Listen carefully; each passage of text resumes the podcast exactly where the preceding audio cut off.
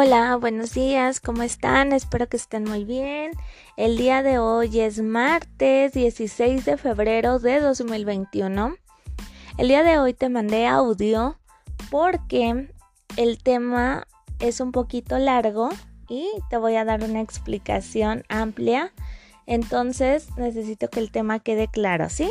Vamos a dar inicio con la materia de matemáticas con el tema de análisis de signos de suma, resta e igualdad.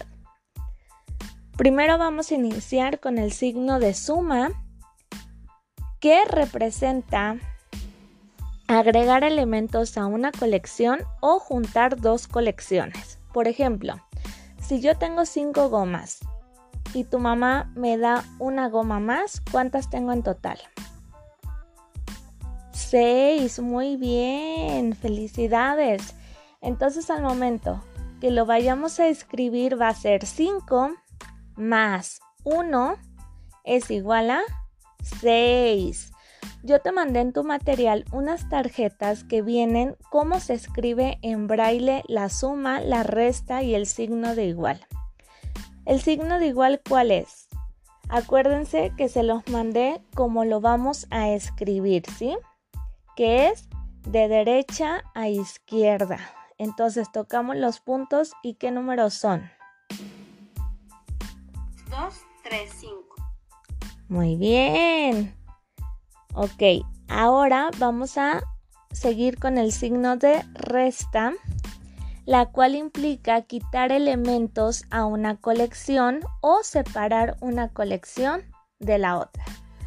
Por ejemplo, si yo tengo 5 lápices y mi amiga viene y me quita un lápiz. ¿Cuántos tengo en total?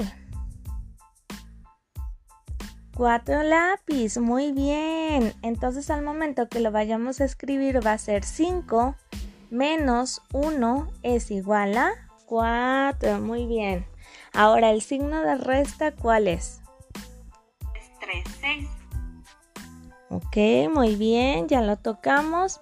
Ahora, el signo de igual es decir que el aumento o disminución en el número de elementos de una colección equivale a la cantidad de elementos final.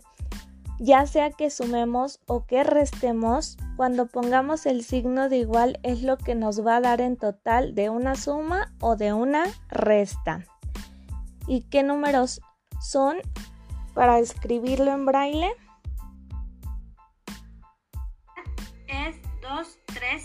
6. Muy bien. Entonces ya sabemos escribir el signo de más, el signo de menos y el signo de igual en braille. Ahora vamos a nuestro cuadernillo y la indicación dice, escribe el signo que corresponde. Te mandé algunas figuras, te les puse un puntito para que las puedas tocar. Igual lo pueden hacer con apoyo de algún otro material para que sea más fácil que el niño pueda realizar la operación. Lo único que tienen que hacer es contar y saber si van a hacer una suma o una resta. Y recuerden que siempre tenemos que poner el signo de igual para poder tener nuestro resultado final. Y eso es la actividad por el día de hoy. Cualquier duda que tengan, recuerden que me pueden decir y yo con mucho gusto los apoyo. Que tengan un bonito día, les mando un fuerte, fuerte abrazo. Cuídense mucho y seguimos trabajando la próxima clase. Adiós, bonito día.